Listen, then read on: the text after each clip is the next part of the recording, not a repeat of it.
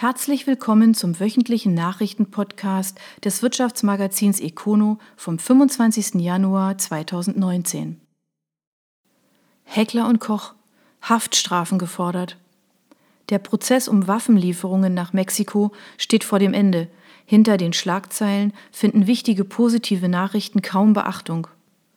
Oberndorf die Staatsanwaltschaft hat vor dem Landgericht Stuttgart mehrjährige Haftstrafen für zwei ehemalige Mitarbeiter des Waffenherstellers Heckler und Koch gefordert.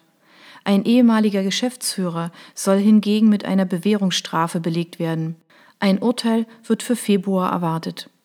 In dem Verfahren geht es um die Lieferung von rund 4500 Sturmgewehren im Wert von mehr als 4 Millionen Euro in eine Unruheprovinz in Mexiko, ohne die nötige Ausfuhrgenehmigung. Die Ermittlungen haben für breite Diskussionen um Waffenlieferungen gesorgt. Dahinter blieb eine aus Sicht des Unternehmens positive Nachricht zurück. Heckler und Koch hat den Auftrag zur Lieferung von Sturmgewehren samt Zubehör vom Verteidigungsministerium in Norwegen erhalten. Der auf drei Jahre angelegte Auftrag hat demnach einen Wert von 22 Millionen Euro. Gute Chancen werden dem Waffenhersteller auch bei einer Ausschreibung der Bundeswehr über die Lieferung von 120.000 Sturmgewehren im Wert von 245 Millionen Euro eingeräumt, da sich Wettbewerber zurückgezogen haben. Derartige gute Nachrichten sind für Heckler und Koch aktuell nötiger denn je. Nach einem Bericht des Handelsblatts erwirtschafteten die Oberndorfer in den ersten drei Quartalen im vergangenen Jahr einen Verlust in Millionenhöhe bei einem Umsatz von 164 Millionen Euro und bei einer nach wie vor prekären Schuldensituation. Generell sorgte Heckler und Koch in den vergangenen Jahren immer wieder für Schlagzeilen, etwa durch den Ad-hoc-Rauswurf des Geschäftsführers oder wem das Unternehmen nun eigentlich mehrheitlich wirklich gehört. Heckler und Koch wurde 1949 zunächst als Hersteller unter anderem von Teilen für Nähmaschinen gegründet. Bereits ab 1950 durfte das Unternehmen als eines der ersten in Deutschland wieder Teile von Waffen herstellen. In den Folgejahren stieg es zu einem der bekanntesten Waffenhersteller auf. 2002 wurde Heckler und Koch an Finanzinvestoren verkauft und ist seitdem immer wieder aufgrund von Verlusten in zweistelliger Millionenhöhe in den Schlagzeilen. Fabricado hat jetzt einen Partner. Das Start-up für Prozessoptimierungen kooperiert mit den Schäferwerken. Allerdings verbirgt sich mehr dahinter. Die Geschäftsführer richten den Blick in die Zukunft. Balingen. Fabricado wurde 2016 gegründet und bietet, verkürzt gesagt, eine cloud-basierte Plattform zur Prozessoptimierung, von der Bestellung über die Produktion bis zur Lieferung von Industriebauteilen und vernetzt damit Kunden und Lieferanten. Der Algorithmus der Plattform passt sich dabei permanent den Anforderungen des volatilen Marktes an. Der Vorteil? Angebote für Produkte können binnen Sekunden erstellt und Aufträge automatisch erteilt werden. Nun hat das Start-up über eine strategische Kooperation mit den Schäferwerken GmbH in Neuenkirchen im Siegerland informiert. Das inhabergeführte Unternehmen ist unter anderem auf die Herstellung von Behältern und Werkstatt- und Betriebseinrichtungen spezialisiert. Hinter dem schwammigen Begriff der Kooperation verbirgt sich tatsächlich eine strategische Minderheitsbeteiligung von Schäfer an Fabricado, wie Econo auf Nachfrage erfuhr. Zu den Details und dem weiteren Vorgehen gab es indes keine Auskünfte. Die beiden Geschäftsführer jedenfalls richten den Blick nach vorne. Während Fabricado-Gründer Thomas Hofmeister sich durch die Beteiligung eine erfolgreiche Zukunft erhofft, ordnet Rainer Böttcher, Chef der Schäferwerke, die Beteiligung als konsequente und logische Weiterentwicklung ein, um als innovatives Unternehmen wahrgenommen zu werden. Siedle optimiert das Kleinteilelager. Der Türklingelhersteller investiert knapp zwei Millionen Euro in das neue System. Für Technikchef Richard Rutschmann hat der Invest einen klaren Vorteil. Furtwangen das bisherige Kleinteilelager des Spezialisten für Türkommunikation ist bereits 25 Jahre alt. Zeit also für einen Neustart. Wir werden es in den kommenden Monaten durch ein automatisches Lager ersetzen, erläutert Richard Rutschmann, Geschäftsführer Technik bei Siedle. Dabei setzen die Furtwanger auf Technik aus Skandinavien. Aufgrund der flexiblen Gitterstruktur brauchen wir im Logistikzentrum baulich nichts anzupassen. Das System passt sich unserer Gebäudestruktur an. Umfangreiche Bauarbeiten sind ergo nicht notwendig. 1,8 Millionen Euro wird das Unternehmen in die Technologie investieren. Es ist nicht die einzige Summe, die das Familienunternehmen zur Standortsicherung in die Hand nimmt, aus eigener Kraft, wie man bei Siedle betont. So wurden für rund 400.000 Euro in der Produktion unter anderem neue Maschinen angeschafft und die Metallsägerei sowie Wickelmaschinen für Spulen auf den technologisch aktuellen Stand gebracht, wobei die Investitionen notwendig sind. Nach Angaben des Unternehmens findet gut 80 Prozent der Wertschöpfung am Stammsitz statt. Das soll auch weiterhin so bleiben. Rheinau. Vom Scheitern und Weitermachen. Der kleine Ort in der Schweiz wollte das Experiment Grundeinkommen wagen. Allerdings wurde eine entscheidende Hürde nicht genommen. Aufgeben scheint aber keine Option zu sein. Rheinau. Das Ziel war ehrgeizig. Ein Jahr lang sollten Einwohner des kleinen Ortes Rheinau direkt an der Grenze unweit von Schaffhausen ein Grundeinkommen zwischen 625 und 2500 Schweizer Franken ausbezahlt werden nicht um Ferien zu machen, sondern um Freiräume zu haben und das System wissenschaftlich begleitet zu testen. 770 Rheinauer hatten Interesse an der Aktion angemeldet, nicht schlecht bei 1299 Einwohnern. Allerdings hat die Initiatorin Rebecca Panian eine Hürde nicht nehmen können. Anstatt der benötigten 6,2 Millionen Franken kamen per Crowdfunding bis Ende 2018 nur 150.000 zusammen. Aufgeben scheint indes keine Option zu sein.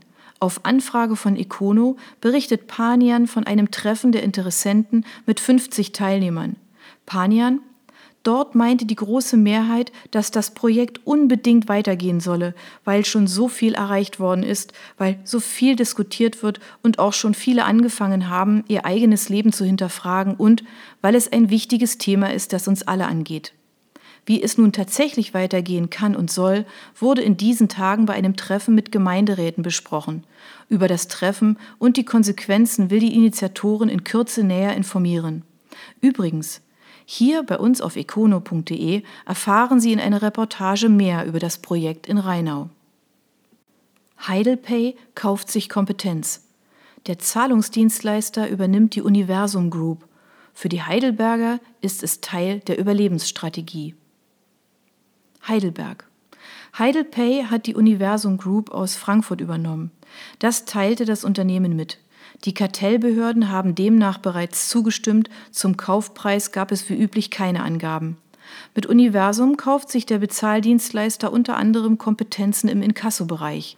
Universum ist nach eigenen Angaben einer der führenden konzernunabhängigen Dienstleister im Segment des Forderungsmanagements. Heidelpay verdoppelt mit der Übernahme die Zahl der bislang 200 Mitarbeiter. Das Unternehmen wickelt Zahlungen im Online-Bereich ebenso wie an der Ladenkasse ab. Zu den größten Kunden zählen beispielsweise die Partnervermittlung Elite Partner, die Plattform Immobilien Scout 24 oder auch der Konzern L'Oreal. Allerdings ist die Branche aktuell aufgrund ihrer Zersplitterung in Bewegung. Es gab bereits eine Reihe von Übernahmen. So hat der französische Anbieter Ingenico sein Deutschlandgeschäft mit BS Pay One zusammengelegt, einer Tochter der Sparkassen. Heidelpay-Gründer Jan-Marco Hüllemann hat die Entwicklung der Branche analysiert und nur zwei Optionen ausgemacht. Übernommen werden oder übernehmen. Wir haben uns entschieden, wir sind Käufer, sagte er dem Handelsblatt. Man darf also auf weitere Geschichten von Heidelpay gespannt sein. Chinesen steigen bei Heideldruck ein. Der neue Ankeraktionär bringt neben Geld vor allem Zeit mit, die Vorstandschef Hunsdorfer für den Konzernumbau braucht. Heidelberg. Rainer Hunsdorfer ging zuletzt ganz offen mit dem Wunsch nach frischem Geld um. Nun bekommt der Vorstandschef der Heidelberger Druckmaschinen, was er sich gewünscht hat, einen neuen strategischen Investor und noch dazu aus der Branche. Die chinesische Masterwork Group steigt bei Heideldruck ein und wird dafür viele Millionen Euro ins Unternehmen fließen lassen. Die genaue Summe ist nicht bekannt. Am Ende des Deals sollen die Chinesen aber 8,5 Prozent des Grundkapitals halten, das aktuell bei mehr als 700 Millionen Euro liegt. Von daher scheint ein Invest von deutlich mehr als 50 Millionen Euro wahrscheinlich. Geld, das Hunsdorfer gut brauchen kann. Er baut den börsennotierten Druckmaschinenspezialisten gerade kräftig um, will dabei Innovationen und neue Geschäftsmodelle fördern. So will Heideldruck in Zukunft weniger große Druckwerke verkaufen, sondern eher Kapazitäten in einem selbstbetriebenen Druckzentrum, skalierbar zur Miete, quasi wie Rechnerkapazitäten in der Cloud. Die Idee hat die Anleger überzeugt, die Rendite bislang nicht. Zu wenig Kunden waren auf den Zug aufgesprungen. Die Heideldruck-Aktie stand zuletzt noch auf einem rekordverdächtigen Tiefstand von unter 1,50 Euro. Durch den angekündigten Einstieg der Chinesen hat sich dies nun ins Gegenteil gekehrt. Mehr als 2,20 Euro wurden am Tag der Nachricht notiert. Mit dem frischen Geld hat Heideldruck sich auch Zeit gekauft, um etwa eine bald fällige Anleihe zurückzuzahlen und das Engagement der Chinesen bei der deutschen Industriegröße wird sogar positiv gewertet. Schließlich ist Masterwork selbst in der Branche tätig, nicht nur als Geschäftspartner von Heideldruck, sondern auch als Hersteller von Bogenstanzen und Heißfolien-Prägemaschinen. So werde man prüfen, ob der Einstieg des Investors auch positive Effekte für diese Partnerschaft bringen könne, heißt es in einer Mitteilung. Wahrscheinlich ist, dass dies sogar eine Bedingung für das Investment war. Verdacht Bilanzskandal bei Hümer. Der Primus unter den Reisemobilherstellern hat Unregelmäßigkeiten im Zahlenwerk eines wichtigen Absatzmarktes entdeckt und Manager suspendiert. Die Folgen des Verdachts sind äußerst weitreichend, vor allem für den Verkauf der Gruppe. Bad Waldsee. Eigentlich könnte es für die Hümer Group richtig gut laufen. Der Markt der Reisemobile boomt und mit der Torgruppe gab es nach langwieriger Suche seit dem vergangenen Herbst Verhandlungen mit einem potenten neuen Eigentümer, die nun auf einer neuen Grundlage zum Abschluss gebracht werden. Auslöser dafür sind laut einer Mitteilung der Erwin Hümer Group die Geschäftsaktivitäten der Nordamerika-Tochter. Erste Untersuchungen haben Unregelmäßigkeiten im Berichtswesen des Unternehmens ergeben. Generell fährt man bei Hümer nach eigener Aussage in Sachen Zahlen eine Null-Toleranz-Politik, weshalb auch mehrere Manager suspendiert worden seien. Externe Wirtschaftsprüfer sollen demnach die Bücher nun im Detail prüfen. Unbestätigten Meldungen des US-Online-Magazins Ari Daily Report zufolge könnten wohl gut 1700 Rechnungen mit einem Volumen in Höhe von mehr als 100 Millionen US-Dollar manipuliert worden sein. Laut einem Bericht des Handelsblatts vom 23. Januar 2019 sollen die Unregelmäßigkeiten die kanadische Tochter Roadtrack Motorhome betreffen, die erst vor zwei Jahren zu Hümer gekommen ist. Aktuell wird für das Nordamerika-Geschäft ein Umsatz von rund 300 Millionen Euro angegeben.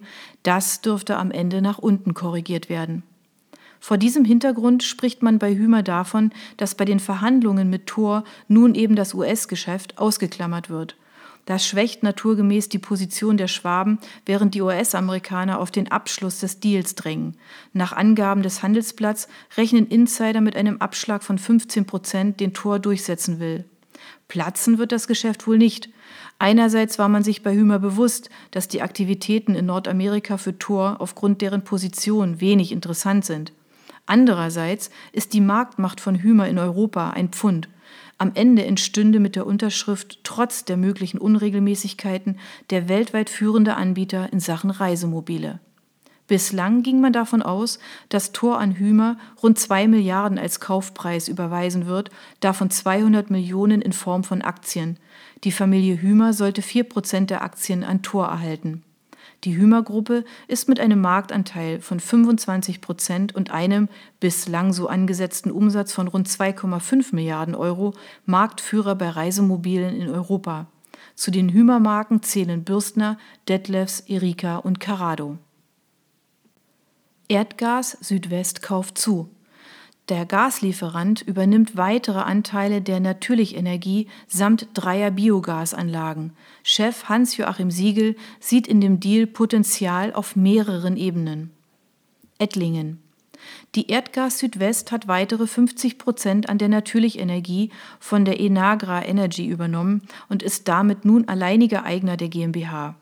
Die Kartellbehörden müssen der Übernahme noch zustimmen, wie der Gasversorger mitteilte.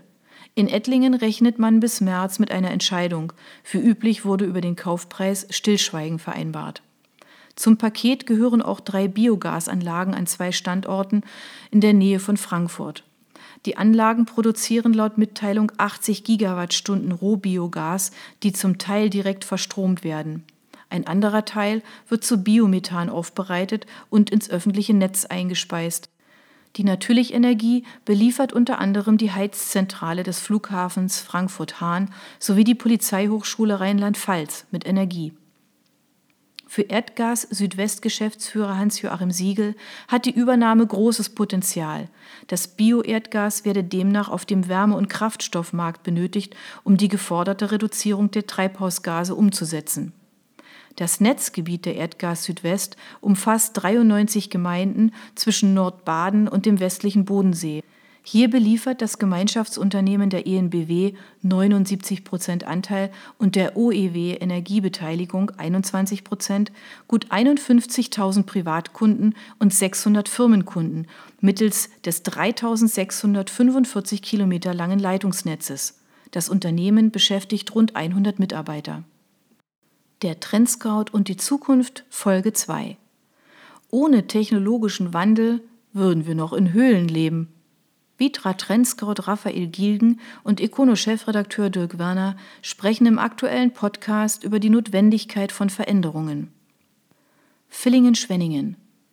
Die zweite Folge des Trendscout Podcasts befasst sich mit der Notwendigkeit und der Zwangsläufigkeit von Veränderungen und warum man den Blickwinkel ändern sollte. Zudem spüren Gilgen und Werner der Frage nach, ob die Geschwindigkeit der Veränderung zunimmt und welche Technologien gerade besonders spannend sind. Hören Sie sich doch gleich die zweite Folge an. Sie finden die bisherigen Folgen des Trendscout Podcasts auf allen gängigen Online-Plattformen und natürlich hier bei uns auf econo.de. Mannheim. Investor greift sich die Kranwerke. Der bisherige Gesellschafter regelt so die Nachfolge in seinem Unternehmen. Mannheim. Die Investmentgesellschaft Nimbus ist neuer Eigentümer der Kranwerke AG aus Mannheim. Der bisherige Hauptgesellschafter Karl Philipp Schneckenberger hat seine Anteile an die deutsch-niederländische Industrieholding abgegeben. Zum Kaufpreis gibt es keine Angaben.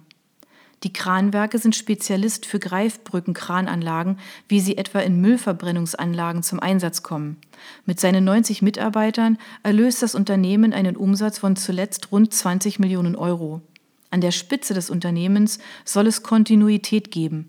Der bisherige Vorstand Wolfgang Tomek soll das Unternehmen auch in Zukunft führen. Wir haben mit dem Einstieg von Nimbus einen erfahrenen Investor bekommen, mit dem wir das Kerngeschäft gezielt weiter ausbauen können, wird Tomic in einer Mitteilung zitiert. Nimbus wurde 1999 in den Niederlanden gegründet. Die Industrieholding ist aktuell an mehr als 30 produzierenden Firmen beteiligt. In Mannheim hat die Firma sogar eine weitere Beteiligung, den Schokohersteller Schokinak. Erik Stärk expandiert nach Bayern. Das Schwäbische IT-Systemhaus eröffnet eine weitere Niederlassung. Leonberg. Das IT-Systemhaus Erik Stärk wächst weiter und eröffnet neben dem Hauptsitz in Leonberg im Frühjahr einen zusätzlichen Standort in München. Der IT-Dienstleister, der sich auf Infrastrukturen im Datacenter-Umfeld spezialisiert hat, folgt mit dieser zweiten deutschen Niederlassung seiner Zielsetzung, möglichst nahe beim Kunden vor Ort zu sein. Eröffnen wird der Ableger im März. Der Anteil unserer Projekte außerhalb Baden-Württembergs und hier speziell in Bayern ist kontinuierlich gewachsen, erklärt der geschäftsführende Gesellschafter Erik Stärk die Entscheidung. Die logische Konsequenz ist die Eröffnung eines eigenen Standortes. Im März dann soll vor Ort auch das gesamte Spektrum des Systemhauses zur Verfügung stehen. Wir freuen uns darauf, künftig auch direkt in der IT-Metropole München vertreten zu sein, mit Mitarbeitern, die vor Ort bereits seit Jahren erfolgreich und hervorragend vernetzt sind, so stark weiter. AMF knackt die 50 Millionen Euro Marke. Neuer Umsatzrekord für den Zulieferer aus Fellbach. Fellbach. Der Spanntechniker AMF überschreitet erstmals die Umsatzmarke von 50 Millionen Euro nach 48 Millionen im Vorjahr. Das gab das Unternehmen jetzt bekannt. AMF ist nach eigenen Angaben Marktführer für das Spannen auf dem Maschinentisch und somit ein wichtiger Zulieferer der Industrie. Angabe zum Gewinn machte die Firma mit 230 Mitarbeitern aber nicht. Unsere Strategie, in den Wachstumsbranchen und Wachstumsregionen besonders starke Präsenz zu zeigen, hat sich bestens bewährt, sagt der geschäftsführende Gesellschafter Johannes Meyer. Gründe für das Wachstum seien die starke Nachfrage aus den Bereichen Automatisierung, Prozessoptimierung und additive Fertigung. Vor allem in den Branchen Medizintechnik, Lebensmittel- und Verpackungstechnologie sind die Fellbacher überproportional gewachsen. Von den Märkten entwickeln sich neben Asien und den USA mit Italien und Frankreich auch zwei Mitteleuropäer erfreulich gut. Weitere Investitionen am Standort und in die Kundennähe sollen den Wachstumskurs trotz allgemein verhaltener Aussichten auch 2019 fortsetzen. Rund 1,5 Millionen Euro sollen allein in Fellbach investiert werden, etwa in neue Software und bessere Prozesse. Streit kündigt Neubau an. Der Bürodienstleister wächst und platzt daher aus allen Nähten. Entscheidung im Sommer. Hausach. Der Bürodienstleister Streit ist im vergangenen Jahr deutlich gewachsen. Das Unternehmen aus dem Kinzigtal hat seinen Umsatz um 12 Prozent auf 53 Millionen Euro gesteigert. Diese Zahlen nannte der geschäftsführende Gesellschafter Rudolf Bischler. Das geplante Umsatzziel wurde deutlich übertroffen, sagt er. Im Stammsitz im Kinzigtal stößt das Unternehmen mittlerweile an seine Grenzen. Die Auslastung vor allem im Lager sei hoch. Streit plant daher den Bau eines neuen Logistikzentrums. Als mögliche Standorte nennt Bischler Hausach oder Gengenbach. Wo genau investiert wird, werde sich im Sommer entscheiden, so der Unternehmer. Mannheim. GE-Areal soll Gewerbepark werden. Ein prominenter Immobilienspezialist hat das 17,5 Hektar große Areal gekauft. Mannheim. Der Immobilienkonzern Aurelis hat das ehemalige Werk von General Electric in Mannheim-Käfertal gekauft. Auf dem 17,5 Hektar großen Grundstück stehen 26 Gebäude mit einer Gesamtfläche von 113.000 Quadratmetern. Diese stehen allerdings zum größten Teil leer. Wie der Immobiliendienst Thomas Daly berichtet, liegt der Leerstand bei 80 Prozent. GE wird auf einem Teil des Areals als Mieter verbleiben. Der US-Konzern hat hier 19.100 Quadratmeter gemietet, davon 10.600 als Lager und 8.500 als Büros. Die Transaktion steht unter dem Vorbehalt, dass die Stadt Mannheim auf ihr Vorkaufsrecht verzichtet, wovon aber auszugehen ist. Dann würde die Immobilie ab April Aurelis gehören. Ist der Deal gesichert, will Aurelis in die Gebäudesubstanz investieren und so in den nächsten Jahren einen neuen Industrie- und Gewerbepark schaffen. Seit Anfang des 20. Jahrhunderts ist auf dem Gelände an der Bouveriestraße Industrie zu Hause, hauptsächlich für die Herstellung von Generatoren, Lokomotiven sowie Gas- und Dampfturbinen. Heute befinden sich dort insgesamt 26 Gebäude, die zwischen 1900 und 2009 errichtet wurden und als Lager oder für Produktionszwecke genutzt werden. Ein weiterer Anteil entfällt auf Büros. Tesa ist Bayersdorfers Liebling. Der Klebefilmspezialist wächst deutlich stärker als sein Mutterkonzern. Offenburg. Der Chemiekonzern Bayersdorfer hat seinen Umsatz im vergangenen Jahr um 2,5 Prozent auf 7,23 Milliarden Euro gesteigert. Das gaben die Hamburger jetzt bekannt. Deutlich stärker als die eigene Mutter wächst aber die Tochterfirma Tesa. Das wirkt auch auf Baden-Württemberg. Tesa hat ein großes Werk in Offenburg. Die rund 400 Mitarbeiter in Mittelbaden produzieren pro Jahr etwa 250 Millionen Quadratmeter Klebefilm. Tesa hat seinen Umsatz um fast 7 Prozent auf 1,34 Milliarden Euro verbessert und wächst damit mehr als doppelt so stark wie der Gesamtkonzern. Laut den vorläufigen Zahlen rechnet Bayersdorfer für das Jahr mit einem Vorsteuergewinn von gut einer Milliarde Euro. Endgültige Zahlen will der Konzern Ende Februar präsentieren. Das waren die Nachrichten des Wirtschaftsmagazins Econo vom 25. Januar 2019. Ihnen gefällt unser Podcast? Dann abonnieren Sie ihn doch ganz einfach. Sie finden uns auf Spotify, SoundCloud und vielen anderen Plattformen und natürlich hier auf econo.de. Sie möchten mehr zu Personalien, Events oder verschiedenen innovativen Themenschwerpunkten erfahren? Dann schauen Sie doch bei uns vorbei. Wir freuen uns auf Sie.